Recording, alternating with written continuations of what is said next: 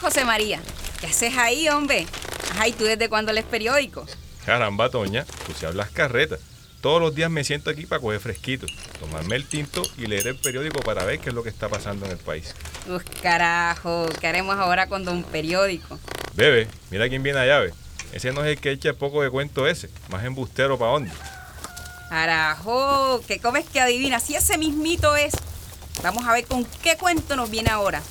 ¡Hey! Ajá, ¿y tú? Estabas perdido, muchacho. Hmm, junta como siempre el hambre con la comida. Ajá, Toña. Ajá, José María. Ustedes saben, uno tiene que pegarse sus perdidas. Hmm, ¿quién sabe con qué carreta saldrás ahora? Tú que eres como embusterito. Deja que termine de leer aquí algo de las personas que tienen capacidades diferentes. Hey, capacidades diferentes. Ve, ¿y eso cómo es? Sí, aquí estoy leyendo. Acércate para que veas tú. Mira el cuento este de un tal César Villa, que tiene autismo, que es de Sincerín. ¿Au qué? Ahora sí hay palabras raras. Yo me imagino que es por eso de la internet, esa cosa. Shh, deja la bulla, Toña. Lee para que aprenda. Hmm, de ese César que están leyendo allí, yo me sé un cuento. Ya está. Estaba bonito el día. Ahora, ¿cuál es el embuste? ¿Con qué nos va a salir ahora? Hmm, Dicen que ese man tiene un superpoder. Dicen que vio en uno de estos tantos amaneceres donde el rocío caía en forma de lágrimas. Después fue y las dibujó y fue tan real que la gente, cuando tocaba el dibujo, se mojaba la mano. Hombre, hombre. Ya eso es lo último que yo escuché. Mira, le cuento al otro. Y que el rocío son lágrimas. Ah, pues, eso no lo digo yo, lo dice la gente allá mismo. Es más, hasta he escuchado que dicen que tú puedes hasta teletransportarte si ves uno de sus murales. ¿Teletransport qué? Yo quisiera saber tú de dónde sacas tanto cuento. Déjame que siga, hombre, no me cortes el chorro. Para resumirte la vaina, eso significa que la gente ve el mural tan real que es capaz de sentir que está dentro del dibujo. O sea, si el dibujo es una selva, puedes sentir la selva. Si pillan la cosa. Eh, vaya, ¿dónde te fuiste como que te afectó la mente? Te voy a llevar a donde el doctor Pinzón para que te quites a lo que era, mijo. Espérate, Toña. Mira lo que dice aquí en el periódico. César posee un arte único. Él dice que no solo la historia puede ser escrita, también puede ser dibujada. Es autor de múltiples dibujos creados en los murales. El pueblo está agradecido con su labor. O sea, que este man puede tener algo de razón. Sí, viste, compadre, yo no soy embustero. Es más, que truene ahora mismo si yo lo soy.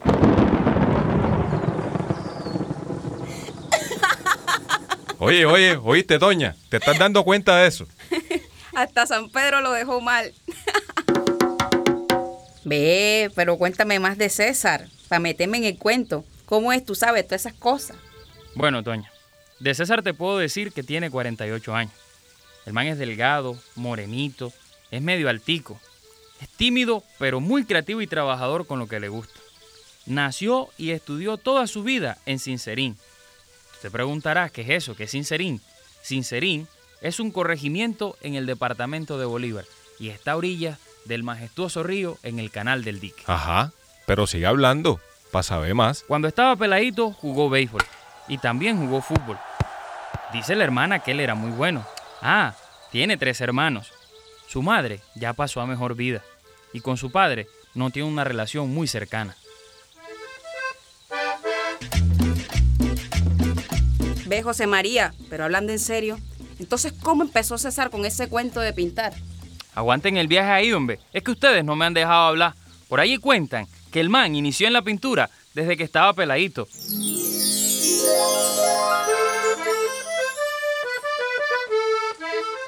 Él hacía murales primero en su casa y luego los hacía para su comunidad.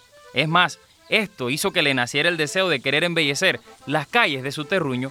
Él pintaba las calles y las identificaba con su nombre, para que las personas que no conocieran ese pueblo se identificaran y conocieran la historia de Sincerín. Ah, ya. Y entonces es por eso que resaltan la labor con su gente y todo ese agradecimiento. Mejor no lo has dicho. ¿Y qué mejor manera que creando un arte tan mágico? Ajá, bueno, ¿y tú qué quieres decir con eso? Hombre, Toña, que hay vainas que no se pueden recuperar si no es con la pintura. Siendo un momentico, nada más un momentitico que a ti te cuentan algo, uno lo pinta y enseguida. Ah, ya, o sea que queda registrado como sucedió en ese instante. todo ese suceso. Ya la pillé. Así también puede retratar todas esas cosas, diferentes sucesos importantes que quiera rescatar ahí en su pueblo. Pero mira, ven acá.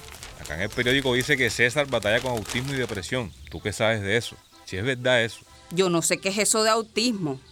A José María le pregunté y nunca me dijo nada. Explícame tú. Espérate ahí, Toña. Yo busco aquí en el teléfono. Aquí dice que el autismo es una alteración en el neurodesarrollo que se caracteriza por dificultades en la comunicación social, conductas repetitivas y diferencias sensoriales.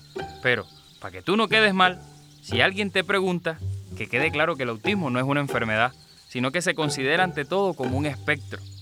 Pues unas personas experimentan todo esto que te estoy diciendo y otras solo algunas cosas. Viste, Toña, tú ni conocías eso. Pero mira, aquí en el periódico dice que de acuerdo a la Organización Mundial de la Salud a nivel global, uno de cada 160 personas tiene autismo o se encuentra en el espectro. ¿Tú qué sabes de eso? ¿Qué hay de aquí? O sea, que ¿cuántas personas hay aquí? Es más, mira lo que sigue diciendo aquí. Acá en el país no hay cifras exactas, pero lo más reciente es un informe de estadísticas que salió allá en el 2022, publicado por el Departamento de Investigación Estatista. Caramba, es que ahora sí se ven palabras raras. Y aquí dice que el número de niños en el espectro autista en Colombia es más de 85 casos por cada 10.000 niños. ¿Cómo la ves tú? Bueno, pero sacando ese poco de número, lo bueno es entender que las personas con esta condición tienen sus debilidades y fortalezas. Y que debemos todos conocerlas para echarle la ayudadita. Ah, Toña, así es. Primera vez que dices algo bueno. Así es, Toña. Primera vez que dices algo bueno. Pero mira, te recomiendo que leas y te eduques en el tema para que aprendas más de las condiciones y de la vida que lleva. Y a la próxima que me visite, mientras nos tomamos el tintico, hablamos de eso. ¿Va para esa? ¿Para qué te digo que no? Sí, sí. Está chévere el plancito. Echa una habladita, si suena como interesante. Bien interesante. Siguen el cuento, pues. Muy bien. Entonces, ya que conocen qué es el autismo, vamos a seguir hablando de César. Yo les puedo decir que en su camino no ha sido nada fácil. Con su manera única de ver el mundo y lo que pasa en él, a veces las personas de la comunidad lo miran por encima del hombro. Su manera de pintar y eso lo ha llevado a recibir críticas. Pero ajá, ustedes saben cómo es la gente. Hmm, la gente que no espera un punto. Que se le haga difícil una u otra cosa no quiere decir que sea tan diferente. Como su manera tímida de hablar le hizo desarrollar habilidades especiales como la pintura, como su forma de expresarse. Así es, compadre. Pero no fue así de simple. Desde pequeñito hasta su adolescencia fue víctima de bullying.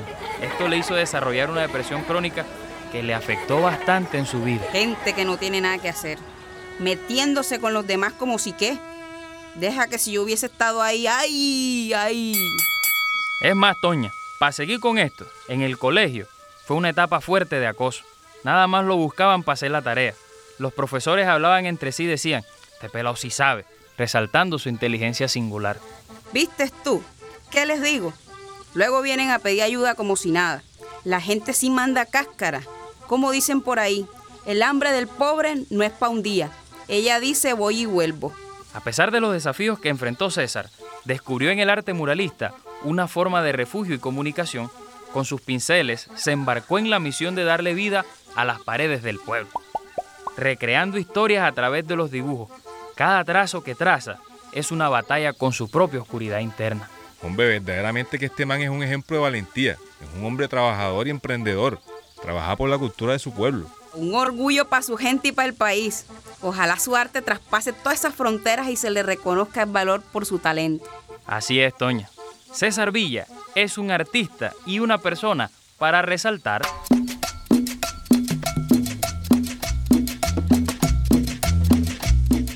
Hombre, qué historia bacana esta. Así sí te escucho con esa habladuría tuya con la que siempre andas. Hombre, si ustedes ya me conocen. Es más, pila por ahí que la próxima vez que nos encontremos les voy a soltar otra. Ve, ese rayo fue de verdad. Ya se viene la lluvia, eso ya vas a caer. Miércale, yo me quedé acá y ni terminé de lavar la ropa. Los alcanzo a la próxima, muchachos. Bueno, Toña, cuídate. Hey, José, nos vemos. Ya voy en silla el burro. Estamos hablando. Mm, allá va. Primera vez que no echan embuste.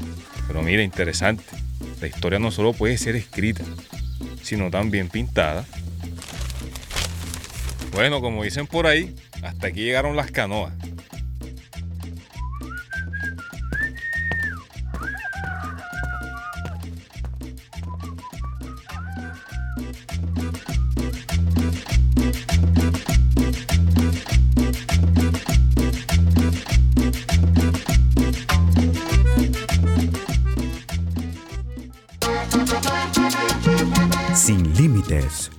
Podcast sobre la capacidad y potencial de las personas con capacidades diferentes.